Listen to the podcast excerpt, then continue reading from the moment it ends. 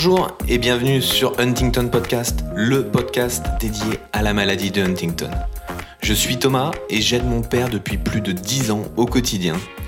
J'ai décidé d'aller à la rencontre de personnes inspirantes, malades, aidants, porteurs, personnels du corps médical, pour nous aider à comprendre et mieux vivre avec cette maladie. Tous nous expliquent les différentes étapes par lesquelles ils passent et comment ils avancent et continuent dans la vie. Ce podcast soutient l'association Huntington France, présente sur tout le territoire. Elle s'occupe de faire connaître la maladie, de financer la recherche médicale et d'accompagner les malades et leurs familles dans toutes les étapes. Je vous conseille vivement d'y adhérer pour recevoir les dernières actualités. Vous retrouverez le lien du site internet dans la description de l'épisode. Bonne écoute à tous. Bonjour Zoé. Bonjour Thomas. Merci d'être euh, présent dans Huntington Podcast pour nous parler de toi. Tu m'as contacté après avoir euh, écouté quelques épisodes de, mes podcasts. Oui, c'est ça, oui. Où tu t'es dit que, que tu aimerais témoigner, euh, parce que c'est vrai que pour l'instant, à part Charline, on n'a pas discuté avec beaucoup de jeunes. si tu peux rappeler ton âge J'ai Moi, aujourd'hui, j'ai 21 ans, je vais avoir 22 ans dans quelques mois. Donc t'es ouais, t'es, très jeune, même si on aime, quand on est jeune, on n'aime pas entendre dire qu'on est très jeune. Euh, mais est-ce que euh, tu peux nous dire comment est arrivée dans ta vie euh, la maladie de Huntington? En fait, cette maladie, je l'ai connue depuis que je suis toute petite par mon grand-père qui était malade. Donc je l'ai connu essentiellement que malade. Je le connaissais, il avait des gestes un peu brusques, tout ça. Ma grand-mère s'en occupait. Moi, j'étais jeune, un peu innocente, je ne connaissais pas trop. Puis du coup, je la connais encore plus aujourd'hui. Euh, donc j'ai mis un mot sur Huntington euh, avec ma mère qui a cette maladie du coup. D'accord, donc ça vient de ton grand-père qui ensuite a été transmis à ta mère. Et en, en, me renseignant un petit peu de mon côté, euh, mon arrière-grand-père aussi l'avait. D'accord. mon arrière-grand-père qui venait de Mongolie et du coup il avait été placé à l'asile dû à ses grands gestes, à ses euh, sauts mhm. d'humeur euh, ou tout ça. Comme quoi à l'époque, euh, c'était pas du tout connu. Ouais, ouais, non, mais en effet, c'est l'une des choses pour lesquelles les, on va dire, ceux qui ont le plus d'expérience avec la maladie sont traumatisés, c'est que bien souvent, leurs parents, leurs grands-parents finissaient dans, dans des asiles, hein, des, lieux où on mettait des fous, alors que, bon, bah, c'est, Huntington, c'est pas du tout ça. Mais vu de l'extérieur, quand on connaît pas la maladie, euh, on, pourrait, on pourrait y penser. Ouais, ouais, c'est sûr. Et donc, toi, es, donc, entré, donc, quand tu avais 14 ans, vraiment, tu t'en es rendu compte euh, tu as vraiment pris conscience en fait que, que la maladie était là. Est-ce que toi déjà à ce moment-là, tu avais conscience que tu pouvais potentiellement être euh, touché? Pas vraiment parce qu'en fait du coup moi où j'en ai vraiment pris conscience parce qu'au début les symptômes étaient très mineurs chez ma mère c'était c'était vraiment un peu de trouble de la mémoire, un peu de perte de l'équilibre, perte de réflexe aussi. En fait, euh, j'ai vraiment découvert ce que c'était à partir du moment où elle a été euh, déclarée 100% invalide en fait. Euh, à partir du moment où elle travaillait que le matin, où elle a arrêté de travailler et décidé d'arrêter de conduire par elle-même. Je savais pas vraiment que c'était héréditaire. Je m'en rendais pas vraiment compte, mais c'est ma grand-mère du coup qui elle aujourd'hui s'occupe de ma mère, qui par prévention nous disait qu'il c'était important de se faire tester de se faire tester. Et c'était la neurologue, euh, c'est la neurologue de ma mère qui a conseillé ça euh, à ma grand-mère qu'il fallait se faire tester au plus tôt. D'accord. Euh, donc voilà, j'ai appris ça peut-être, j'avais 15-16 ans sûrement, au moment où, j'ai voulu me faire dépister de cette maladie. D'accord. Et donc tu l'as fait aujourd'hui? Je l'ai fait, j'avais, je l'ai, aujourd'hui je l'ai fait, je ne suis pas porteuse et je, j'en suis très heureuse. Ça a été comme une libération pour moi, enfin vraiment. Mhm. Je l'ai fait, j'avais 19 ans. Enfin, j'ai eu les résultats à mes 19 ans. Ah, t'as 19 ans, d'accord. Et puis euh, mon frère et ma sœur, euh, parce que du coup, euh, ma mère a eu trois enfants. Et donc mon grand frère Antoine, ma grande sœur Morgane, et qui eux, du coup, suite à mes tests, ont, bah, j'ai joué aussi un peu la prévention. Je leur ai dit qu'il fallait les faire. Mhm. Ils les ont fait et ils ont reçu les, les résultats il y a deux, trois semaines. Et malheureusement, c'est ma sœur qui est porteuse et heureusement, mon frère, du coup, n'est pas porteur, si je peux le dire ça comme ça. Malheureusement, euh, c'est ma grande sœur euh, qui est porteuse de cette maladie. Ok. Et on y reviendra peut-être un peu plus tard sur, sur ta sœur. mais elle, ta grand-mère, qui a, qui a fait pratiquement une bonne partie de sa vie à côtoyer la, la maladie, quel regard elle a sur la maladie et qu'est-ce qu'elle a pu te transmettre? Hum, quel regard Bah euh, déjà, euh, à peine on en parle, c'est elle est très très sensible quand on rien que de au niveau euh, quand on lui demande si on a besoin d'une aide extérieure ou quoi que ce soit. En fait, elle préfère que elle s'occupe de sa fille, donc de s'occuper de sa fille, donc de ma mère. Et c'est elle est très très sensible, donc c'est limite si elle commence déjà à avoir les larmes aux yeux. Donc elle, elle a un regard elle aimerait que tout se stoppe et elle a envie d'accompagner ma mère comme elle a accompagné mon grand-père jusqu'au dernier souffle. Et euh, vraiment euh, très préventive euh, pour ça en fait. elle veut vraiment qu'on soit au courant de qu'on soit au courant. Mhm. Et pour qu'on sache au plus tôt si mhm. on était porteur ou pas, parce que du coup, la comme elle nous le dit, la médecine avance et tout, et et je pense qu'elle a beaucoup d'espoir. elle a beaucoup d'espoir pour qu'elle trouve un traitement un jour. Mhm. Elle a ouais, beaucoup d'espoir, je dirais. Et donc, si je comprends bien, dans ta famille, ça n'a jamais été euh, euh, quelque chose de tabou de parler de la maladie? Non, non du tout, non. Et euh, pas du tout, parce que j'ai posé, enfin, j'ai surtout posé les questions à ma grand-mère d'abord. Parce que ma mère, qui aujourd'hui est en un stade, je dirais, assez élevé de la maladie, j'ose pas trop lui poser les questions parce que c'est savoir quand est-ce qu'elle s'est fait tester, est-ce qu'elle savait avant notre naissance Ce genre de questions, je les pose plus à ma grand-mère euh, parce que je je me vois pas remuer ça pour ma enfin pour ma mère en fait. Mhm. je, me vois pas lui faire se rappeler tout ça, vu tout ce que déjà elle vit aujourd'hui. Toutes mes questions, moi, je, je les pose à ma grand-mère, donc on est assez ouvert sur le sujet dans la famille. Bon, moi, ce que j'ai pu voir et, et, en discutant avec, euh, avec euh, d'autres personnes, c'est que déjà, quand il n'y a pas de tabou à en parler dans la famille, il y a une, on va dire, une petite euh, facilité en plus d'accepter euh, la maladie euh, pour toute la famille. Est-ce que tu penses par exemple que ta sœur, même si c'est très frais, donc c'est difficile d'en parler plus que ça, parce qu'elle a eu les résultats il y a, trois semaines, mais est-ce que tu penses que, que pour ta sœur c'est peut-être plus facile de l'accepter euh, que si ça lui était tombé du jour au lendemain euh, dessus comme ça? Je pense que ça va être beaucoup plus facile à elle, pour elle de l'accepter que, par exemple, ma mère euh, a pu l'accepter auparavant. Parce que du coup, en fait, il faut savoir que mes parents ont divorcé. moi, j'étais toute petite, je les ai jamais connus ensemble. Et mon père s'est remarié avec euh, du coup bah, ma belle-mère euh, Marina. Et c'est une enfin c'est un peu comme notre seconde maman en fait euh, tous les trois du coup elle nous a accueillis tous les trois. On était très jeunes. Du coup elle a pris un peu le rôle de maman quand nous au moment où notre mère du coup n'a pas pu être là donc durant l'adolescence mais sans vraiment prendre le rôle de, notre mère enfin tout en enfin mhm euh, enfin, tout en respectant euh, le rôle de notre maman euh, qui reste toujours à sa place et qui restera toujours à sa place. Et du coup, c'est un peu elle qui nous a poussé dans, tout ça, rien que sur le dépistage. Elle, elle, a accompagné mon frère et ma sœur à chaque rendez-vous. Enfin, au rendez-vous, au premier rendez-vous et au rendez-vous final, du coup, on a les résultats. Et c'est elle qui nous apprend aussi à beaucoup accepter cette maladie et que mhm. comme c'est une maladie qui joue beaucoup sur euh, nos sentiments, sur nos émotions, parce qu'on dit beaucoup que cette maladie se déclare euh, suite à un choc émotionnel, un burn-out, euh, un, un, choc qu'il peut y avoir dans notre vie. Et du coup, en fait, en, en acceptant plus cette maladie, je pense qu'on peut la déclarer beaucoup plus tard, en fait. En... Mhm. Parce que rien que quand on est malade, quand on a une grippe, si dans notre tête, je dirais, ça va pas, il y a rien, on, on, on se morfond sur notre propre sort, on va être encore mhm. plus malade. Donc euh, c'est pareil dans cette phase de maladie où où euh, bah ça va pas, donc du coup bah la maladie prend le dessus et du coup faut mhm. beaucoup jouer avec le mental. Et c'est pour ça que on a j'ai l'impression que dans notre famille on arrive beaucoup plus à accepter cette maladie. Déjà en fait c'est d'abord l'accepter, c'est déjà une énorme étape et savoir vivre mhm. avec en fait. Et ma sœur justement elle est en pleine je pense qu'elle est en plein développement de cette phase où elle apprend à accepter à vivre avec.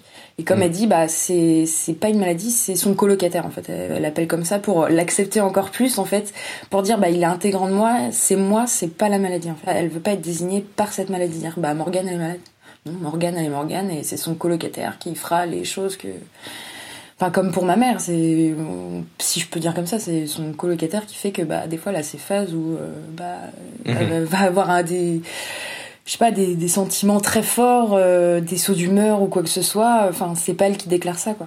C'est. Euh, oui, bien sûr. Bon, ça c'est super dur. Ça on va dire tu le comprends parce que ça fait longtemps que, que tu côtoies la maladie, mm. mais c'est super dur pour quelqu'un de l'extérieur, euh, de, de, comprendre que c'est pas la personne qui te parle, mais euh, s'il y a ces sauts d'humeur et tout ça, c'est plus la maladie qui fait ça. Oui, c'est ça. C'est compliqué c'est c'est le message qu'on essaye de faire passer. Ouais, c'est une chance de pouvoir faire euh, la différence, la part des choses entre la maladie et la personne.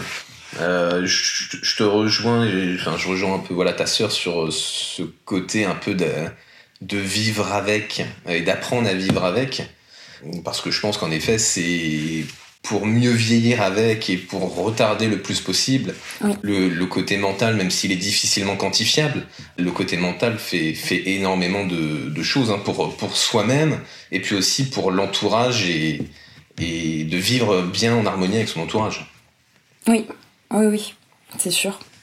Mais du coup, euh, c'est dû à ça, toute cette acceptation. C'est euh, un peu dû à Marina, aussi un peu dû euh, je pense aussi que comme les générations changent beaucoup, et il y a de plus en plus de prévention sur euh, le dépistage de, Huntington, on la connaît un peu mieux, j'ai envie de dire. On la connaît pas encore assez. Mhm.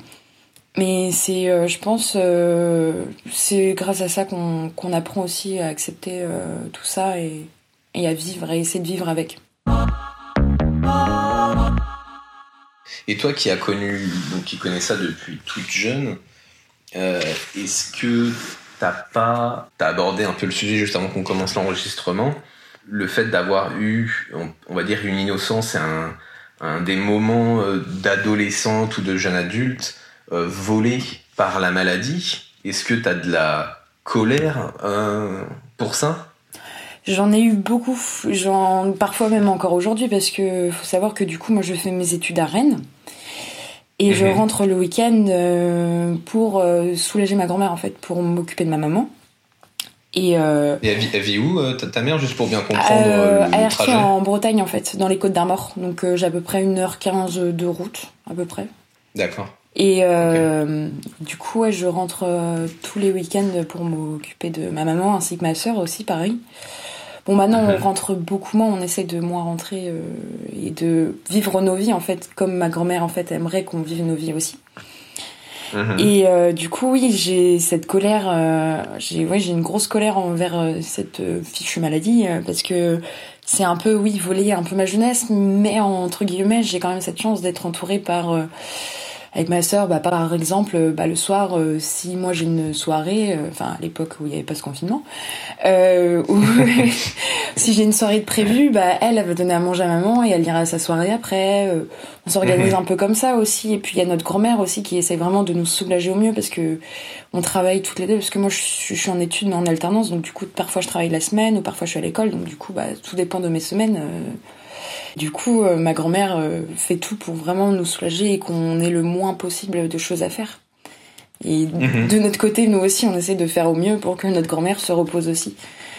Mais mhm. ouais, j'ai ce sentiment parfois euh, quand je suis très très remontée, très énervée par tout ça, je me dis mais j'ai 21 ans et je suis là, je, je donne à manger à ma mère et je l'habille j'ai mais alors que là je sais pas je, pourrais être à la plage je pourrais être euh, en week-end avec mes potes parce que j'ai j'ai mhm. euh, j'ai refusé parfois des, des week-ends oui forcément parce que il y a aussi un peu cette culpabilité quand t'es pas là quand, quand tu n'es pas là pour la mhm. personne tu ressens une certaine culpabilité tu dis mince je prends du temps pour moi mais du coup je prends pas du temps pour euh, pour ma mère en fait et je devrais mhm. pas ressentir cette culpabilité parce que je pense pas que ma mère veut que je ressente ça, euh, souhaite que je ressente ça. Mais euh, je la ressens forcément. Enfin, je pense que tu, tu, tu comprends ce que je veux dire. Mais, euh, mm. mais ouais, ouais, je. pas non plus ma jeunesse n'a pas été volée non plus parce que j'ai fait beaucoup de choses grâce à ma grand-mère qui, qui a tout fait pour nous aider grâce à ma soeur et il y a mon grand frère aussi mais lui comme il est en mer bah, il est pas tout le temps là donc donc voilà mhm. Non, mais je te, rejoins. C'est aussi pour ça que ça m'intéressait d'autant plus de, te recevoir en fait dans, le podcast. C'est que bah, tu, tu me rappelles des choses parce que moi, à ton âge, euh, je pense que quand j'avais 21, 22 ans, j'étais dans ce que j'appelle un peu les années noires. C'est-à-dire que le truc m'était tombé dessus, je devais m'occuper de mon père, mais je savais pas. Donc là, lui, il était à un moment dans ces années-là où. Euh, euh, donc ça fait quoi? Ça fait 8-9 ans. À ce moment-là, lui, il voulait pas prendre de médicaments, il voulait pas être suivi, il se nourrissait de cigarettes euh, et de vin. Il, voilà, il, il, voulait continuer à vivre sa vie, continuer à conduire. Enfin, pour lui, la maladie n'existait pas, tu vois. Mm. Euh, et alors que euh, bah, il, tombait, il trébuchait dans la rue, il, il, avait aucune notion de l'argent. Enfin voilà, il dépensait sans, sans compter. Enfin toutes ces choses là. Et c'est des choses où moi je me suis déjà vu bah, refuser des week-ends avec des potes euh, parce que là je le sentais pas, parce que ce week-end-là je le sentais pas, qu'il y avait personne euh, pour euh, pour on va dire m'épauler ce week-end-là. Ma sœur était trop jeune dans ces moments-là pour pouvoir s'occuper de mon père. Moi j'ai très vite dans ces moments-là j'ai très vite je lui ai demandé à mon père de de porter un bracelet, tu sais, quand il fait une chute euh, ou qu'il a un problème, euh, qu'il appuie dessus. Euh, et comme ça, ça appelle un service d'assistance qui m'appelle moi ou les pompiers. Et ça, c'est vrai que ça, ça me libérait un peu parce que je me disais, ok, là on est samedi soir, il est 20h, euh, je pars, je sais où je vais, euh, je sais combien de temps il me faut pour rentrer à la maison. Mm. Si je reçois un appel, je sais si oui ou non je peux, je peux y aller. Et ça, ça m'est arrivé, ça m'est pas arrivé 10 ou 20 fois, hein, ça m'est arrivé 50 fois d'avoir un appel et de dire, euh, eh ben, j'arrive, je suis là dans 20 minutes, ou de dire, euh, bah non, là, je suis, je suis vraiment dans une, situation où, dans un moment où je, je, ne pouvais pas euh, y aller, euh, et de dire, euh, envoyer les pompiers, et les pompiers aller à la maison pour l'aider à se mettre dans son lit ou, ou autre, tu vois. Mais ce côté toujours un peu stress, euh, qui est toujours là au-dessus de ta tête, hein, même si. Euh, et ce qui est horrible, c'est que personne le personne le voit. Et même quand t'en parles à tes potes, ils, ils, peuvent te comprendre, mais ils pourront jamais vraiment te comprendre. Non, ils, ils essayent, ils essayent, mais c'est normal, comme ils le vivent pas. Mais c'est déjà bien d'essayer. ouais, ouais, non, mais c'est déjà bien de, on va dire, de, de l'accepter. Mais, euh, mais moi, mes potes avaient, avaient des fois des, des réactions où je leur disais ouais mais tu sais si on m'appelle euh, là je vais devoir faire trois heures de route euh, pour aller le chercher à l'hôpital ou, je sais pas où.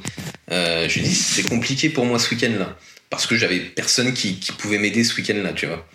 Euh, donc en effet je, je, je, me rejoins sur, sur un peu tout ce que tu, tout ce que tu vis mm. euh, encore.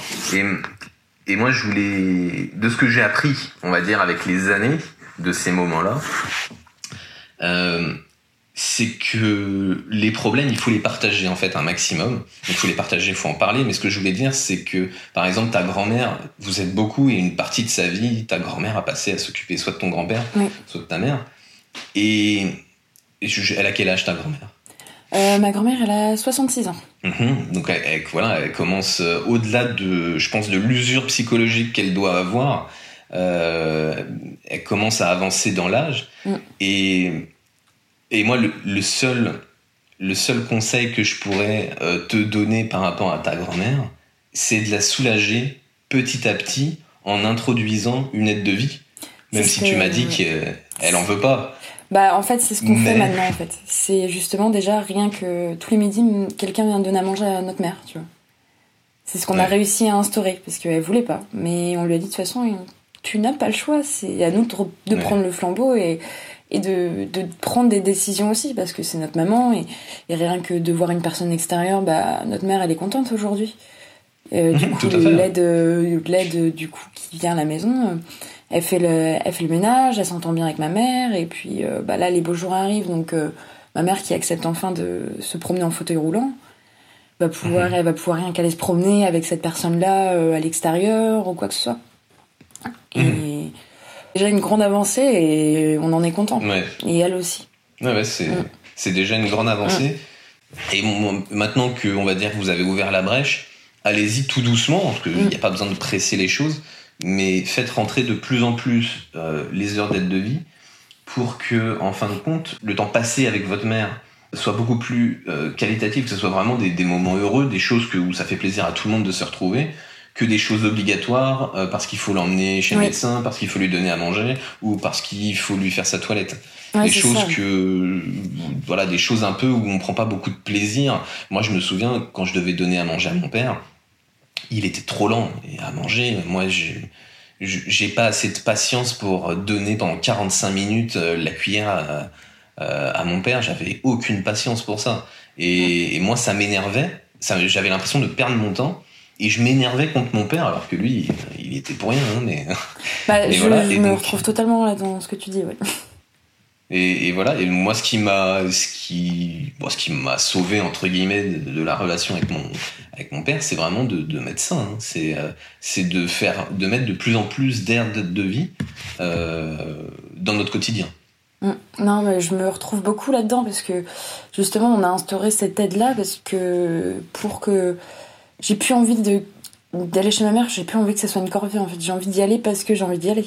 Mhm. j'ai plus envie de, d'avoir euh, limite cette boule au ventre en me disant bah non, je, je peux pas aller en soirée, j'ai je peux pas boire parce que je me dis s'il arrive quelque chose et mhm. qu'elle m'appelle, enfin j'ai j'ai cette peur mais après euh, je, je ma mère euh, nous appelle le moins possible parce qu'elle veut pas déranger. Mhm. Et c'est cette sensation-là aussi qui, qui, qui m'énerve parce que je me dis, elle a pas envie de déranger, donc elle reste. Et si elle tombe, bah, elle va rester par terre. Et elle attend que quelqu'un mhm. arrive, et par peur de déranger. Et du coup, c'est pour ça maintenant qu'il y a cette aide. Et que nous, on prend les, les, plus bons moments à prendre, en fait. Rien que passer la voir, bah, mhm. aller, euh, aller se promener avec elle. Ouais, voilà. Ce genre de choses. Et euh, du coup, maintenant, lui donner à manger, pour moi, c'est moins une corvée parce que du coup, je le fais moins, en fait. Et je m'énerve beaucoup moins et du coup, j'accepte encore plus la maladie, en fait. Non, mais tout, tout à fait. Je pense que c'est exactement ça dans, dans l'accompagnement euh, que tu peux faire avec ta mère. Je pense que c'est ce qu'il y a de mieux à faire. Mm. Euh, c'est de petit à petit vous enlever ce qui sont des poids pour vous et, pour, et puis pour ta mère aussi, hein, parce que c'est pas agréable d'avoir quelqu'un qui a pas envie de te, te, donner à manger, mais qui se sent forcé, tu vois. C'est jamais agréable aussi d'être dans cette position-là. Et non, c'est vrai. C'est Pour l'instant, c'est très bien ce que, ce que vous faites. Est-ce que tu trouves qu'au niveau de la prise en charge de ta mère, tout est fait correctement ou, ou il te manque quelque chose? Alors je parle aussi bien de la prise en charge euh, médicale que euh, des aides, euh, je sais pas, de la pension d'invalidité, de la MDPH. Ah oui, oui. C'est assez... je dirais qu'au niveau des aides, ça se passe très bien. Au niveau des aides, il y a assez pour vivre, elle a, elle a assez pour vivre, elle a assez pour de quoi se payer un bon, un bon logement. Euh, mais. Euh, excuse-moi, je te, je te, coupe deux secondes, mais qui s'occupe de l'administratif de ta mère? Ma grand-mère. Parce que je sais pas, je ne sais pas, je crois que ma mère est sous tutelle. En fait, euh, sous tutelle, juste en fait, ma mère est mise sous tutelle du coup par ma grand-mère, je, je, crois, juste pour, en fait pour les signatures, pour les papiers et tout, pour que ma grand-mère ait accès à la banque. Mais mhm. en fait, ma grand-mère laisse quand même toujours le choix à ma mère, euh, toujours accès à ces choses, enfin, pour que, pour pas qu'elle se sente non plus délaissée dans tout ça, parce que en soi, elle a quand même toute sa tête et elle peut prendre ses euh, décisions par elle-même. Après, je dirais euh, pour tout ce qui est aide, je, ça va. Franchement, je trouve que c'est pas mal, mais moi, je, je m'occupe pas trop de ça, mais je sais que elle reçoit assez d'aide pour bien vivre en fait, pour même mettre de, de côté, je dirais et tout est pris 100% euh, en charge. Euh, enfin, franchement, on a cette chance en France. Hein. Ouais, ouais, oui, oui, on a cette chance. Et puis on a cette chance peut-être que si ta, ta grand-mère s'y connaisse assez bien euh, pour, pour tout faire. Parce qu'on a beaucoup d'aides en France, mais encore faut-il savoir quelles aides et, et où les demander. Quoi. Oui, c'est ça, oui.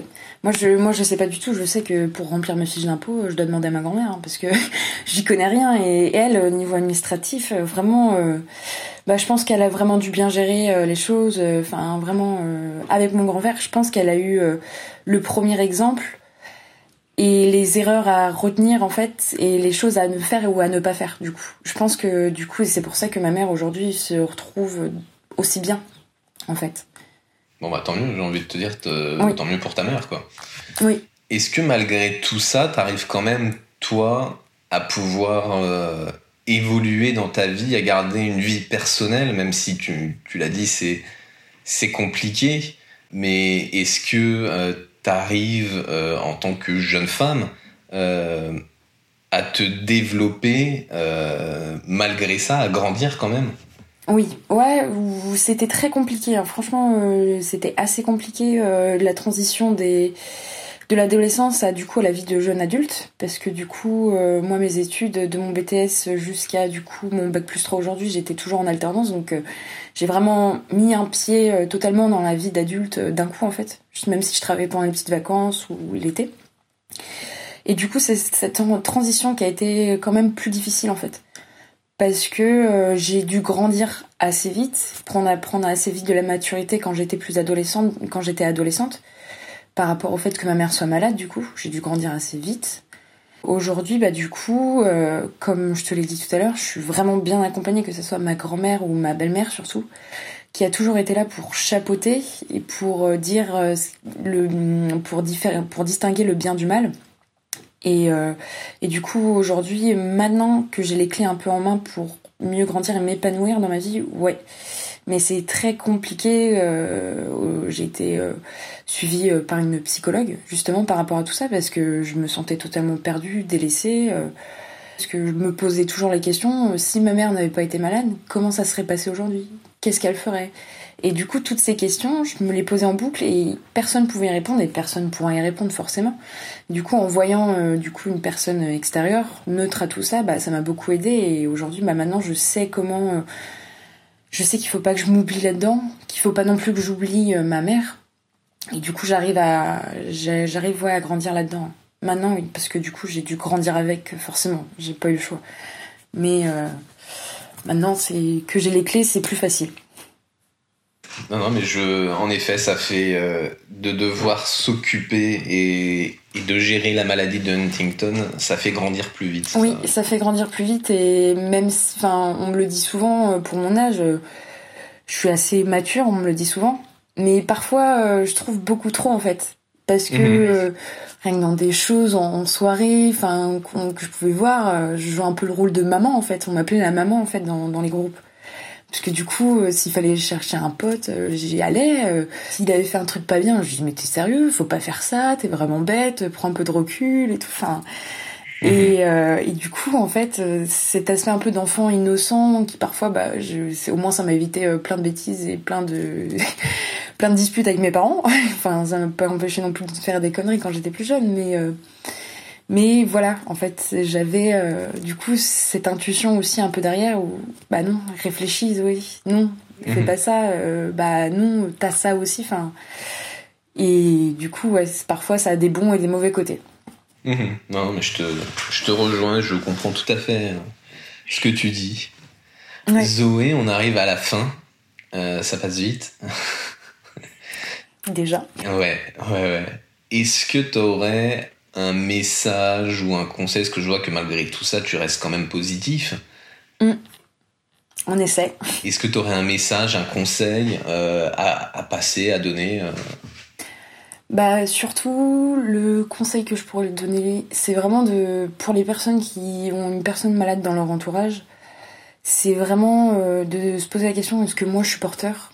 C'est vraiment de, de faire de faire les tests au plus tôt parce que du coup, aujourd'hui, on peut avoir des enfants sans qu'ils soient porteurs de cette maladie. Mhm. Et ça, c'est déjà énorme. Et puis, éventuellement, peut-être trouver un jour euh, un remède. Mhm. Et il y a plein de protocoles. Bon, c'est très strict d'y rentrer, mais en fait, plus on est jeune, plus on a des chances de rentrer dans, dans un protocole, parce que la procédure est très longue pour rentrer dans un protocole. Donc, euh, du coup, plus on est jeune, moins de symptômes. Si on n'a pas développé la maladie, ça intéresse encore plus les protocoles du coup. Et vraiment le faire au plus tôt. Et surtout par rapport à la personne qui est atteinte de cette maladie dans notre famille, que ce soit nos parents, nos cousins, notre tante, c'est vraiment euh, continuer de traiter cette personne comme si c'était une personne lambda en fait, comme elle était avant. Et mhm. parce qu'une personne malade reste avant tout elle en fait. Et elle a un prénom, elle a une identité, surtout ne pas, euh, enfin, voilà, la traiter comme toujours la considérer. Ouais, toujours la considérer. Voilà, merci. Toujours, toujours la considérer. Et surtout euh, bien s'entourer de personnes spécialisées dans ce domaine-là et pas croire qu'on peut tout faire nous-mêmes. C'est se faire aider. C'est très important. Je suis tout à fait d'accord euh, de considérer toujours euh, la personne et quand des fois je l'oublie parce que mon père peut pas me parler, on peut pas échanger. Mm. Quand je raconte une blague, bah il rigole. Donc en fait c'est qu'il il comprend toujours, il est toujours là, tu vois. Oui, ils ont toujours leur tête en fait. Ils ont c'est juste les informations qui vont pas euh, jusqu'au bout. Et parfois, bah, du coup, un peu leurs colocataires qui prennent le dessus, du coup, euh, qui se disaient, oh, moi je suis là, et, voilà, c'est tout.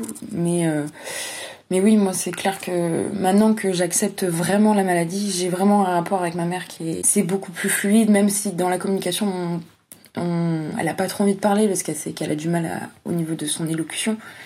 Mais voilà, le rapport est beaucoup mieux et je me sens beaucoup mieux en sa présence parce qu'avant j'avais beaucoup de mal. Pour moi, c'était la maladie et maintenant, maintenant c'est, c'est ma maman qui est revenue en fait. Du coup, mhm. différente, mais c'est ma maman. Merci Zoé en tout cas pour, euh, pour ton beau témoignage. Bah merci toi de m'avoir reçu. Et je te souhaite eh ben, quand même de, une bonne continuation et de, et de continuer de grandir, mais, mais mm. pas trop vite. Ouais, non, pas trop vite non plus. Moi, je te remercie. Merci Zoé, au revoir. Merci. Merci beaucoup d'avoir pris le temps d'écouter jusqu'au bout cet épisode. Je vous rappelle que l'association Huntington France est là pour vous et que la meilleure manière d'être informé de la recherche et de la prise en charge de la maladie, c'est d'adhérer à l'association.